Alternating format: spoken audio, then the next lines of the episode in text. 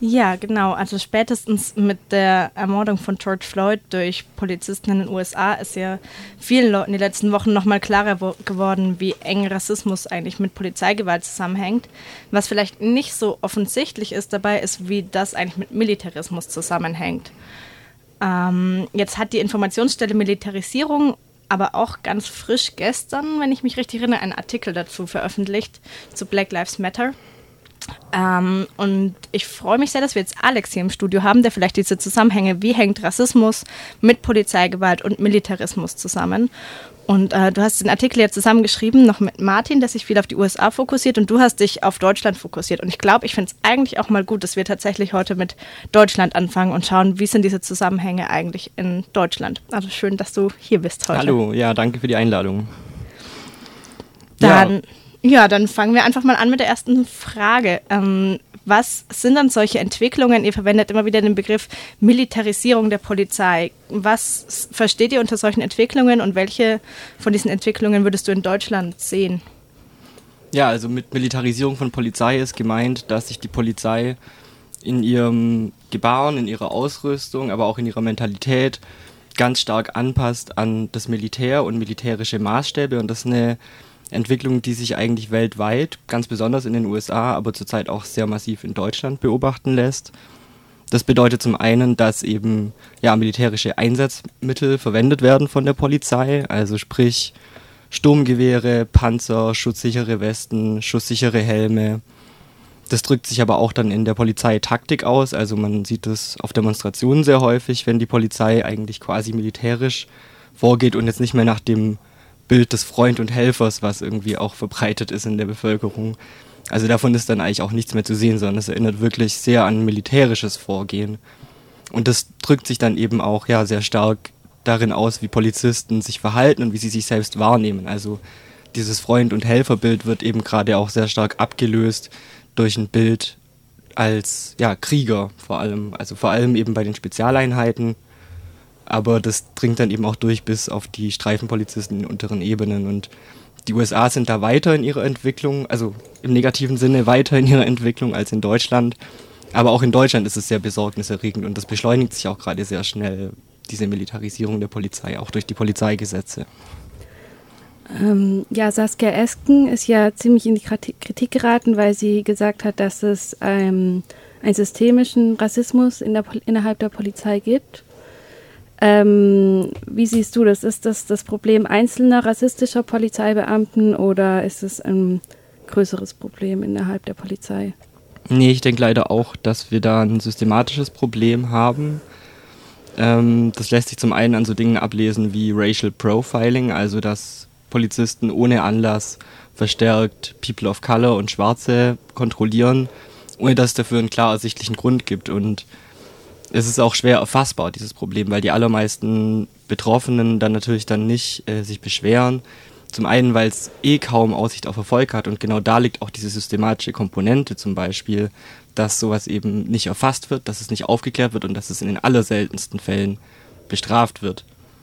Ähm, und dadurch lässt sich natürlich auch schwer erfassen, wie schlimm das Problem eigentlich ist, aber gerade aus den schwarzen Communities hört man das sehr stark, dass das ein Problem ist und dass sehr viele da schon betroffen waren und dass die offiziellen Zahlen da auch weit zurückbleiben hinter dem tatsächlichen Problem und der Dimension des Problems. Dazu ist es natürlich noch so, dass wir immer wieder Fälle haben von PolizistInnen, die in rechte Netzwerke verstrickt sind. Auch das ist natürlich ein Symptom von Rassismus. Und ähm, auch da ist es so, dass es keine Einzelfälle sind, sondern dass diese Personen untereinander vernetzt sind und dass es auch da eine systematische Komponente leider gibt. Ähm, jetzt gibt es hier genau um dieses Racial Profiling gerade noch ein paar Diskussionen in Bezug auf dieses Antidiskriminierungsgesetz, was diskutiert wurde und wo es äh, einen Vorstoß gibt, der wohl da Leute mehr die Möglichkeit geben soll, dagegen vorzugehen. Kannst du ein bisschen was zu den Debatten rund um dieses Gesetzesvorhaben sagen, wie das bewertet wird und ähm, ja, ob das aus deiner Sicht tatsächlich einen wirksamen Schutz bieten könnte oder nicht? Ja, das geht auf jeden Fall in die richtige Richtung. Also dieses Gesetz sieht ja vor, also das ist ein Gesetz, was jetzt in Berlin verabschiedet wurde. Und dieses Gesetz sieht praktisch vor, dass wenn sich Betroffene über Racial Profiling beschweren, ähm, über, also bei Behörden, die, die von Behörden des Landes Berlin eben getätigt wurden. So. Und darunter fällt natürlich dann eben auch die Landespolizei in Berlin. Äh, dann können sie sich eben an eine weitgehend unabhängige Beschwerdestelle dafür wenden. Und dann muss die Behörde nachweisen, dass dieses Verhalten nicht rassistisch motiviert war. Also es findet praktisch eine ähm, Umkehr des ähm, Beweisnachweises statt. Und ja, die Polizeigewerkschaften laufen da gerade massiv Sturm dagegen, eben gerade wegen dieser Umkehr, dieser Beweislast. Es ist so, dass dadurch endlich mal verhindert wird, dass die Polizei da eigentlich immer relativ ungeschoren draus hervorgeht, weil immer die Betroffenen beweisen müssen, dass dieses Verhalten rassistisch war, der Betroff also der Beamten. Und die Beamten können sich natürlich auch immer irgendwas aus den Fingern saugen, warum sie die jetzt äh, gerade kontrollieren mussten. Und so wird die Beweislast praktisch zumindest mal umgekehrt. Und das ist auf jeden Fall ein Schritt in die richtige Richtung. Und es könnte auch ein Vorbild sein, gerade auch für hier in Baden-Württemberg, wo jetzt ja gerade auch eine Polizeigesetzverschärfung ansteht. Das könnte auch schon im Juli durch sein, diese Verschärfung. Und da ist es gerade auch ganz wichtig, eben auch sowas zu fordern, ähm, anstatt diese massiven Verstärkungen, äh, Verschärfungen und die Ausweitung der Rechte für die Polizei, anstatt für die Betroffenen von Polizeigewalt und polizeilichem Fehlverhalten. Ja, ja und auch die äh, Kennzeichnungspflicht, die ja auch immer noch nicht eingeführt ist. Ähm, jetzt bei der Kundgebung ähm, Samstag von Black Lives Matter war zu lesen auf einem Schild, ein System scheitert nicht für diejenigen, die es nie schützen sollte. Ähm, ja, was denkst du, wen oder was soll die Polizei eigentlich schützen und was ist so die eigentliche Aufgabe der Polizei? Ja, ist natürlich eine schwierige Frage, die sehr kontrovers auch ja. diskutiert wird. Also demokratietheoretisch ist es ja so, dass die Polizei eben zum Schutz der Bürgerinnen und Bürger da ist.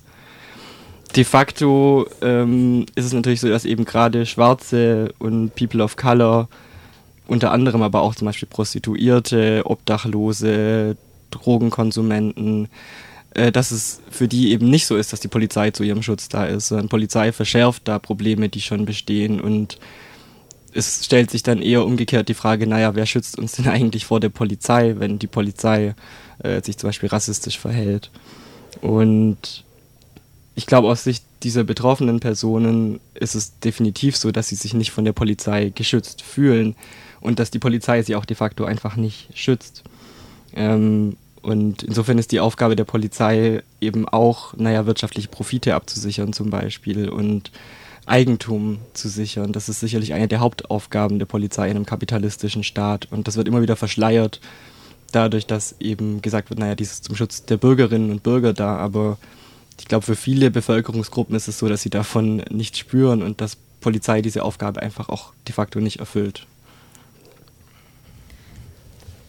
Ich würde gerne noch ähm, wissen, wie ist denn, ähm, wie ist mit Dimension von ähm, Polizeigewalt gegen Schwarze und People of Color in Deutschland? Da hattest du ja auch, da hattet ihr auch in dem Artikel ein bisschen was drüber geschrieben. Ähm. Ja, also was ich halt leider die ganzen letzten Jahre wirklich durchgehend immer wieder beobachten lässt, ist, dass wirklich viele Menschen sterben in Polizeigewahrsam und es sind eben schon verstärkt People of Color und da ist in den allermeisten Fällen auch davon auszugehen, dass es eben rassistisch motiviert ist auch. Also der bekannteste Fall ist sicherlich Uri Jallo, der 2005 in Dessau in einer Polizeizelle verprügelt wurde und dann verbrannt ist und die genauen Umstände wurden nie aufgeklärt. Das hatte auch für die ganzen PolizistInnen dort bisher keine wirklich ernstzunehmenden Konsequenzen dafür, dass es hier um Mord geht letztendlich. Und so wie Uri Jallo gibt es eben noch viele weitere Fälle. Also die Fälle gibt es auch viel aktueller. Also 2018, 19, 20 gibt es auch mehrere Fälle. Ähm, ein, ein Fall ist zum Beispiel Rubel W., der auch ähm, von der Polizei ermordet wurde, jetzt erst äh, vor einem Jahr. Und ja, auch da muss man eben leider davon ausgehen, dass es eine systematische Komponente hat, weil es eben immer wieder passiert äh, und auch weil systematisch diese Fälle nie richtig aufgeklärt werden, weil halt sowohl seitens der Polizei als auch wohl seitens des Staates, also sprich Staatsanwaltschaft zum Beispiel, Innenministerien, da kein Interesse da ist, diese Fälle wirkungsvoll aufzuklären, weil das eben schlechte Presse bedeuten würde und man eben vielleicht auch befürchtet, dass hier eben die Leute sich genauso erheben würden wie in den USA, wenn das Fälle gibt, die eben so klar sind wie der Fall von George Floyd, wo es eben auf einem zehnminütigen Video ganz klar zu sehen ist, wie dieser Mensch ermordet wird von einem Polizisten. Und ich glaube, die Angst ist da schon sehr groß seitens des Staates, dass solche Fälle in dieser Eindeutigkeit bekannt werden. Deswegen werden die Aufklärungen da auch immer wieder behindert. Also auch da sehe ich äh, eine systematische Komponente leider. Und ähm, ja. Auch wenn es ja offenbar nicht im Interesse der Politik liegt, jetzt diese Fälle zu thematisieren oder tatsächlich aufzuklären, ist es ja genau eine Forderung, die in den letzten Wochen oder gerade am letzten Samstag in ganz Deutschland bei vielen Demonstrationen und Kundgebungen irgendwie stark gemacht wurde, wo ja auch immer wieder ein zentraler Punkt war, diese Namen mal zu nennen und zu sagen, wer, wer waren diese Menschen, die da eigentlich ermordet wurden, die gestorben sind und in Haft oder durch Polizei.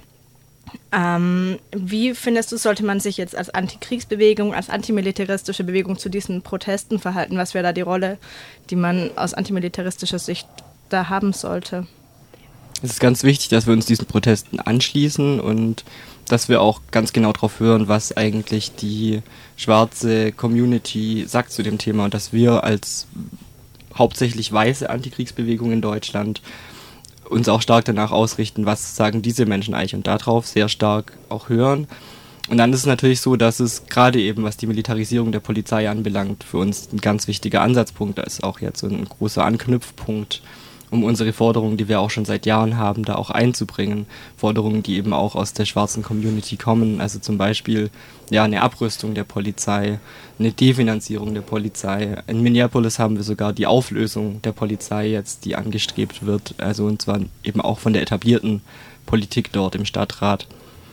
Ähm, und das sind alles Ziele, auf die wir auch hier hinarbeiten sollten und daneben ist es so, dass wir natürlich auch Fälle von Rassismus oder Verstrickungen in rechte Netzwerke in der deutschen Polizei auch aufklären müssen und da auch ja, mithelfen müssen, das aufzuklären, das zu thematisieren und auch äh, unser Weißsein, was dazu führt, dass wir mehr gehört werden als ähm, die schwarze Community, dass wir auch das nutzen und unsere Stimmen auch eben dagegen erheben und so uns mit den Leuten eben solidarisch zeigen.